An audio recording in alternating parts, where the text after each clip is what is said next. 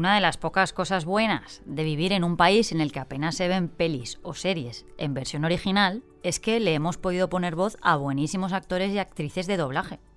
No sé, se me ocurren algunas míticas que nos han acompañado tantos años que yo ya no querría escuchar al actor real con su verdadera voz. Por ejemplo, no sé, Luis Posadas, que así no te dice nada, pero si lo escuchas igual te lleva a alguien muy concreto. Mira.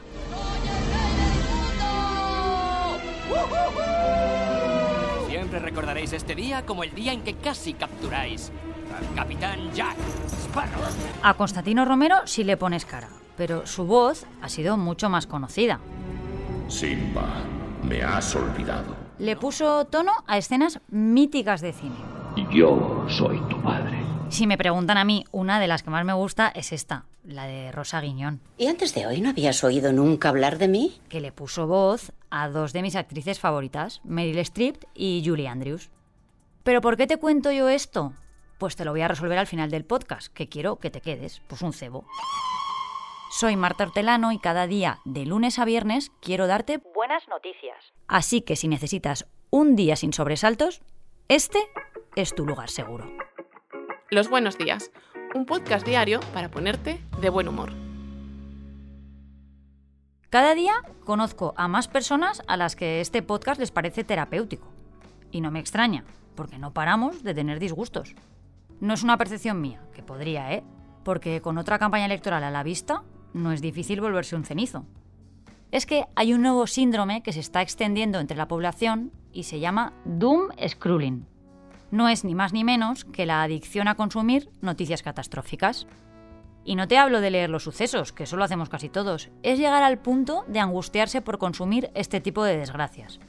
Fíjate si la cosa va en serio, que el diccionario de Cambridge, que es como nuestra RAE pero en Reino Unido, ya ha incluido el término. Y claro, hay cifras para este nuevo sentimiento. Según un estudio de la Universidad de Texas, para una de cada seis personas, consumir tantas malas noticias se ha vuelto problemático. A ellas llegamos a través de las redes sociales y de nuestro móvil, como no. Y leerlas o verlas sin parar incrementa el riesgo de sufrir estrés, ansiedad y falta de concentración. Pero, ¿por qué se produce la adicción a las malas noticias? En 2014, el diario ruso The City Reporter decidió publicar solo buenas noticias durante un día completo, con titulares como No hay atascos en la autopista a pesar de la nieve o Las obras del túnel estarán terminadas a tiempo. ¿Sabéis qué pasó? Que su audiencia cayó a una tercera parte. Los seres humanos procesamos los datos negativos más rápido y más exhaustivamente que los positivos, y además los recordamos durante más tiempo. Socialmente, invertimos más en evitar la mala reputación que en construir una buena. Emocionalmente, nos esforzamos más en evitar conflictos que en crear buen rollo. Qué paradójico. El cerebro humano presenta una preferencia por lo negativo, que está asociado al instinto de supervivencia. La región del cerebro llamada amígdala, encargada de procesar el miedo y la respuesta de lucha o huida, tiene dos tercios de sus neuronas dedicadas solo a gestionar emociones negativas, respondiendo inmediatamente y activando el almacenamiento en la memoria a largo plazo. Por eso, la buena noticia es que el antídoto a este síndrome está al alcance de tu mano. Nosotros no te vamos a proponer que solo te informes mediante buenas noticias, pero sí que las incluyas en tu dieta informativa. Con nuestros 5 minutos diarios le podemos plantar cara a ese doom scrolling. Hmm, Esta historia tiene emoción, suspense, un exquisito toque sonoro y personas reales que cuentan sus vidas, los mejores ingredientes para un buen relato.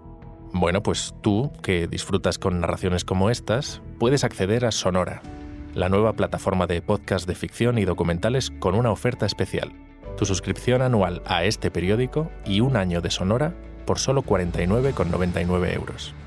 Si te interesa, llama al 900-810-042 y activamos tu suscripción inmediatamente. 900-810-042.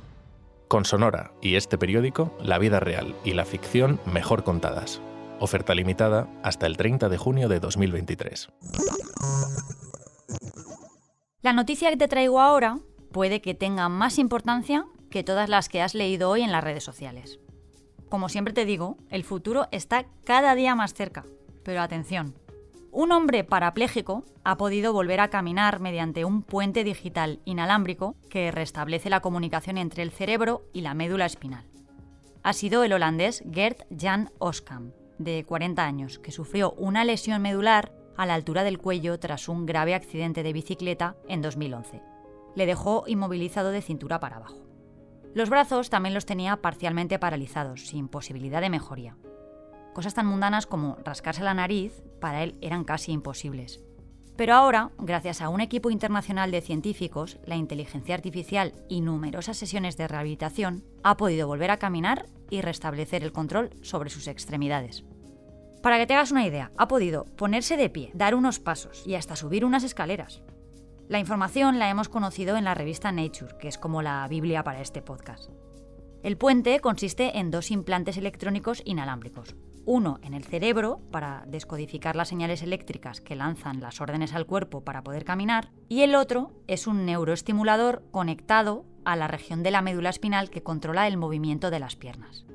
Gert, el paciente, que se unió a este ensayo clínico en 2017, se ha enfrentado a sesiones de rehabilitación durante 40 semanas y tras completarlas fue capaz de mover manos y pies de manera intencionada gracias a este aliado digital que ha cambiado por completo su calidad de vida.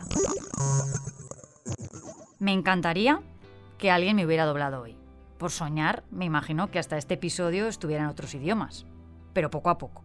Y digo esto porque hoy, 12 de junio, se celebra el Día Mundial del Doblaje, para rendir homenaje a todas aquellas personas que se dedican a poner voz a distintos personajes de forma profesional. El doblaje no es solo hablar encima de la voz de un actor, es interpretar, darle personalidad propia, estilo. Se utiliza comúnmente como forma de traducción y en películas animadas, y es llevado a cabo por actores con años de preparación y experiencia. Con la llegada de las plataformas yo reconozco que no veo ya nada doblado, que prefiero las voces de los actores originales. Pero todo lo que ya había visto antes, doblado, ahora me suena raro en versión original. Yo que sé, manías mías. Bueno, os dejo, que para ser lunes yo creo que ya he cumplido. Mañana, más.